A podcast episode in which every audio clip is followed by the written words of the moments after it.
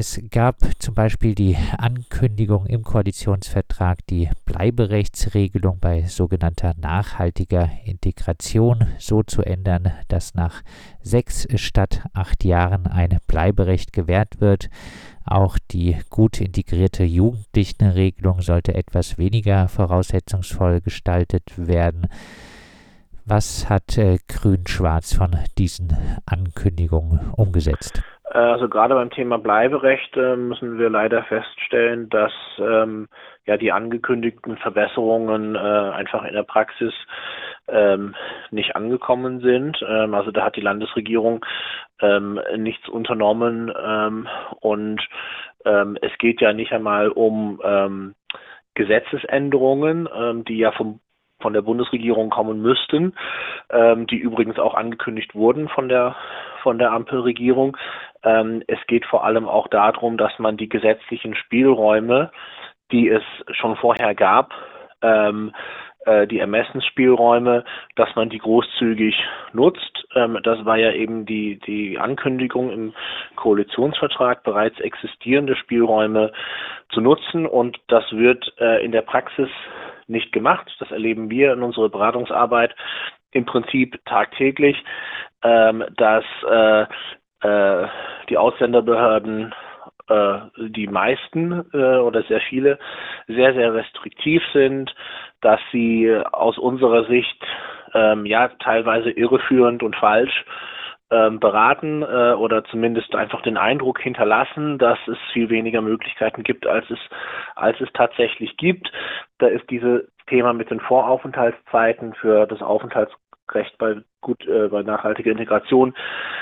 Das ist ein Thema. Da gibt es Ermessensspielräume, um von diesen ähm, regelmäßig erforderlichen Aufenthaltszeiten abzuweichen, die Aufenthaltserlaubnis früher zu erteilen. Unter welchen Umständen das möglich ist, das ist dann nochmal eine andere Frage im Einzelfall. Aber viele Leute bekommen einfach von den Ausländerbehörden den Druck vermittelt, es geht einfach überhaupt nicht. Ne? Und, und, und da fehlt es eben an dieser Aufklärung, ähm, dass es diese Ermessensspielräume äh, gibt. Und da hat es eben von der Landesregierung keinen Erlass oder sowas ähnliches gegeben, um äh, das den Ausländerbehörden zu sagen, äh, wie sie das äh, handhaben soll.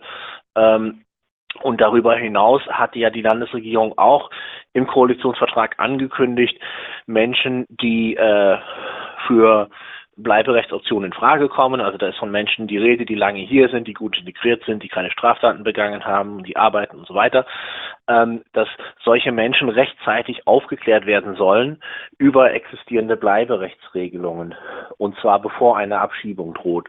Nun sind uns mehrere Fälle bekannt, ähm, in denen Personen äh, quasi angesichts einer bereits eingeleiteten Abschiebung ähm, festgestellt haben oder bei ihnen festgestellt wurde, dass irgendeine Bleiberechtsoption in Frage kommt und wo es teilweise gelungen ist, dann eben auch diese Abschiebung noch abzuwenden. Also bei Menschen, die in Abschiebungshaft waren, ähm, also es gab einen Fall letztes Jahr von einem Iraner aus Stuttgart, ähm, er war in Abschiebungshaft.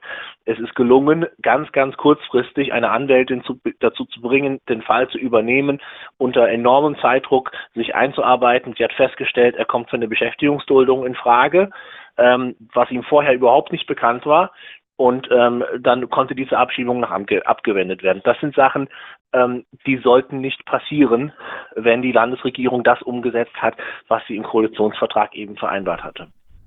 Heißt dann in der Konsequenz auch, äh, es gilt äh, eher Rückkehroffensive als etwas äh, mehr Humanität bei der Abschiebepolitik. Ähm, äh, ja, ähm, tatsächlich ähm, muss man das ähm, leider so sagen. Also ähm, die Passage im Koalitionsvertrag, die ich ja eben zitiert habe, ähm, äh, mein, ich habe heute in der Landespressekonferenz gesagt, ich habe den Eindruck, dass die Linie eher so aussieht, dass die Behörden alle rechtlichen Spielräume ausnutzen, um Abschiebungen zu vollziehen, bevor ein Bleiberecht droht. Ja, und äh, das ist leider äh, das, was, das ist unser Eindruck aus der äh, aus der Praxis leider, dass das die Priorität ist. Immer wieder gibt es auch äh, besonders krasse Fälle. Wir haben kürzlich intensiv über den äh, Fall Mohamed Tunç zum Beispiel äh, berichtet, der trotz äh, Bedrohung von äh, türkischen Nationalisten nach 33 äh, Jahren in Deutschland, er ist hier geboren, abgeschoben wurde. Zuvor hatte er im Abschiebegefängnis Pforzheim mehrere Monate lang gesessen. Äh, jetzt äh, gab es von der Landesregierung auch die Ankündigung, ein Landesaufnahmeprogramm erlassen zu wollen für Menschen an den Außengrenzen Europas. Geschehen ist äh, noch nichts. Ist das äh, in der aktuellen Situation, wo sehr viele Flüchtlinge aus der Ukraine aufgenommen werden müssen, äh, nicht aber verständlich? Ähm, also ich glaube, das ist äh, man, definitiv nicht äh, so, wie man argumentieren sollte. Ähm, und ähm, es ist wichtig zu betonen, dass äh, die Landesregierung oder das Justizministerium bereits letztes Jahr, als der Krieg in der Ukraine noch nicht in Sicht war, äh, oder zumindest noch nicht da war, sage ich mal, äh, ähm, ziemlich deutlich gemacht hat, dass die gegen ein Landesaufnahmeprogramm sind. Also wir hatten zum Beispiel eine Petition gestartet im letzten Sommer. Da ging es konkret um äh, eine Forderung nach Aufnahme von Menschen aus Afghanistan. Ähm, und die Antwort des Justizministeriums ähm, auf diese Forderung Landesaufnahmeprogramm für Menschen aus Afghanistan, ähm, die äh, war ziemlich deutlich in dem Sinne, ähm, dass das Justizministerium Landesaufnahmeprogramme grundsätzlich äh, nicht für eine besonders kluge Idee hält, also nicht nur in der Situation und nicht nur in Bezug auf Menschen aus Afghanistan, sondern ziemlich grundsätzlich, weil die eben gesagt haben, äh, äh das Thema Aufnahme ist viel besser in der Zuständigkeit des Bundes aufgehoben und so weiter. Ähm, also die haben schon damals klargestellt, dass die das nicht wollen. Und wir können uns zurückerinnern an die Diskurse rund um Afghanistan ähm, und dass da ähm, gerade aus der CDU ähm, einige maßgebliche Stimmen gesagt haben, also ihr erster Gedanke angesichts der Katastrophe in Afghanistan war, 2015 darf sich nicht wiederholen. Also wir müssen irgendwie erste Priorität, das Wichtigste im Moment ist, gucken, dass möglichst viele von, möglichst wenige von diesen Leuten es nach Europa äh, schaffen. Ähm, und dann wurde eben auch mit Aufnahmefähigkeit und Integrationsfähigkeit und so weiter dann argumentiert. Und hat gesagt, wir können jetzt eigentlich gar keine Leute aufnehmen oder zumindest nicht, nicht sehr viele. Also das ist völlig unabhängig zu betrachten von der Situation in der, in der Ukraine. Ähm, und ich glaube, dass wir sehen an der äh, Aufnahmebereitschaft und an der Solidarität mit den Menschen aus der Ukraine, ähm, dass ein ganz anderer Umgang mit Menschen auf der Flucht möglich ist, wenn es politisch notwendig ist. Also es gibt wirklich einen sehr, sehr großen, fast einmütigen Konsens in dieser Gesellschaft, auch quer durch fast alle politischen Lager, dass äh, die Menschen, die aus der Ukraine flüchten, oder zumindest die ukrainischen Menschen, ähm, dass die äh, aufgenommen werden müssen. Und da ist keine Rede davon, von irgendwie Aufnahmefähigkeit oder von Obergrenzen oder es gibt keine politische Diskussion, wie viele Menschen aus der Ukraine kommen, sondern es gilt die Devise hier, diese Leute sind in Not, die brauchen äh, Unterkünfte, die brauchen irgendwo Schutz und wir versuchen einfach so gut es geht, die Leute aufzunehmen und zu versorgen und wenn noch mehr kommen, dann ja, tun wir auch unser Bestes, um die irgendwie aufzunehmen.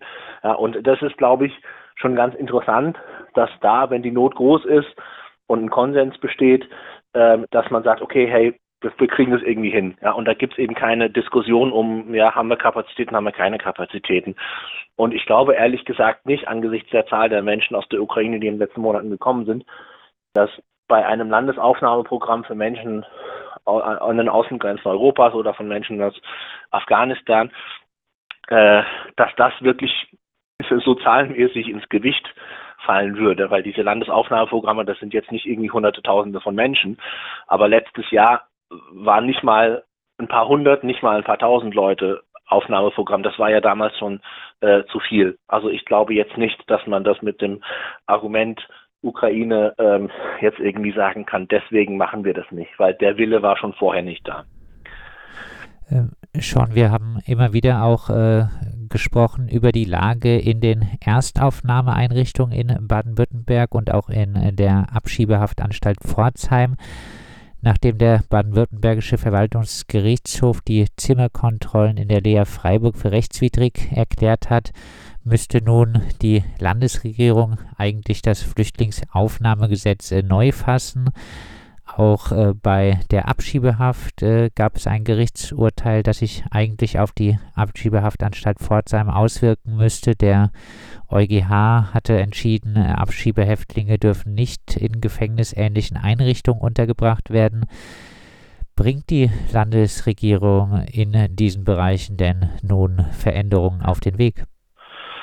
Ähm, also ich glaube nicht wirklich, dass es da, dass sie da Veränderungen auf den Weg bringen wird und ähm, ähm, da fehlt auch irgendwie die Einsicht, glaube ich, ähm, dass da Veränderung notwendig ist oder dass es da überhaupt Probleme äh, gibt. Also ähm, diese, diese Entscheidung vom VGH bezüglich der, äh, der Hausordnungen der, der Lehre in Freiburg, ähm, die ist ja nur zustande gekommen, weil eben betroffene Menschen und äh, die Zivilgesellschaft äh, über ganz lange Zeit einen aufwendigen, langwierigen, teuren Rechtsstreit geführt haben ähm, gegen die im Prinzip die geballte Macht des, des Staates und des, der Ministerien und der Regierung und der Behörden, ähm, um das durchzusetzen und dass die wirklich äh, die, die staatliche Seite mit allen Mitteln versucht haben, diese Praxis, die jetzt als rechtswidrig äh, eingestuft wurde, ähm, beizubehalten. Äh, und ich glaube nicht, dass sie da freiwillig irgendwas sage ich mal, an Verbesserungen hergeben, äh, hergeben werden. Äh, und das sehen wir auch bei der Abschiebungshaft. Da hatten wir ja auch gleich äh, nach dieser Entscheidung vom EuGH öffentlich die Forderung erhoben, ähm, dass äh, die Abschiebungshaft in Pforzheim äh, eigentlich umgehend geschlossen werden müsste, beziehungsweise die Leute müssten da freigelassen werden, weil es ja eigentlich ist es ja kaum zu bestreiten, dass es da ein gefängnisähnliche Gebäude ist und gefängnisähnliche Bedingungen, wenn man sich das mal anschaut. Ähm, und die Landesregierung, die reagiert darauf, indem sie einfach sagt, nee, es ist nicht. Das trifft jetzt auf uns nicht zu und deswegen gibt es da keinen Handlungsbedarf. Ähm, also auch da wird nichts passieren.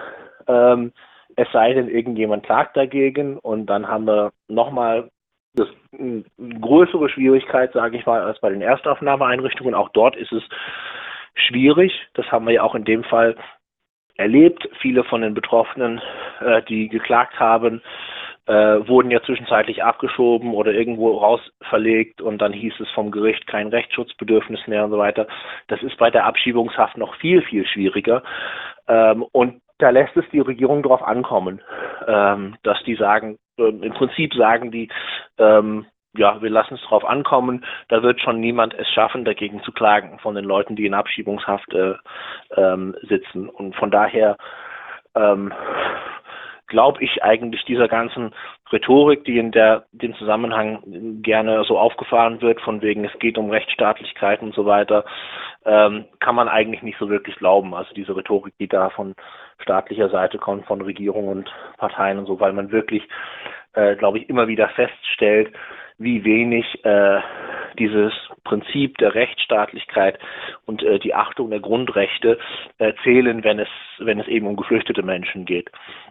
Dann äh, abschließend äh, kurz äh, zusammengefasst äh, nochmal eure Forderung. Was muss in der Migrations- und Integrationspolitik in Baden-Württemberg äh, nun schnellstmöglich passieren? Also der Koalitionsvertrag an sich ist ja als Forderungskatalog schon mal ein sehr guter Anfang, auch wenn man bei vielen Sachen natürlich auch weitergehende äh, Forderungen aufstellen könnte. Ich wäre schon hochzufrieden, wenn Sie das umsetzen würden, was da was da drin steht, äh, nämlich Ausnutzung der äh, Ermessensspielräume bei Bleiberechtsoptionen äh, inklusive Vorgriffsregelungen auf die angekündigten Veränderungen der äh, Verbesserungen, die von der Bundesregierung ähm, geplant sind, ähm, äh, Landesaufnahmeprogramm oder Landesaufnahmeprogramme ähm, und äh, Achtung der Grundrechte in, in, in, in, in allen Unterbringungsformen. Ähm, und was die Abschiebungshaft betrifft, ich bin der Meinung, die Abschiebungshaft gehört abgeschafft ähm, und zumindest solange wir sie noch haben, brauchen wir dann zumindest Transparenz und wir brauchen eine unabhängige ähm, äh, Rechtsberatung, unabhängige Verfahrensberatung, die ja auch, auch angekündigt war im Koalitionsvertrag, um da ein bisschen Licht in diese Blackbox äh, zu bringen und auch einen Beitrag dazu zu leisten, dass die Grundrechtseingriffe zumindest aufgedeckt werden. Wenn die schon weiterhin stattfinden, müssen die auch aufgedeckt werden können. Die Betroffenen brauchen die Möglichkeit, sich dagegen zu wehren. Und ich hoffe, dass das dann auch wiederum einen Beitrag dazu leisten wird, dass man die Öffentlichkeit besser aufklären kann, ähm, warum dieses ganze System Abschiebungshaft an sich ähm, gegen die Menschenwürde verstößt und, äh, und abgeschafft ähm, gehört. Ein Jahr nach der Vorstellung des Koalitionsvertrags in Baden-Württemberg haben VertreterInnen vom Flüchtlingsrat, dem Paritätischen Landesverband der Seebrücke und dem Landesverband der kommunalen Migrantenvertretung im Rahmen der Landespressekonferenz eine ernüchternde Bilanz gezogen. Die Verbände beklagen eine mangelnde Umsetzung des Koalitionsvertrags. Wir haben darüber mit Sean McKinley vom Baden-Württembergischen Flüchtlingsrat gesprochen.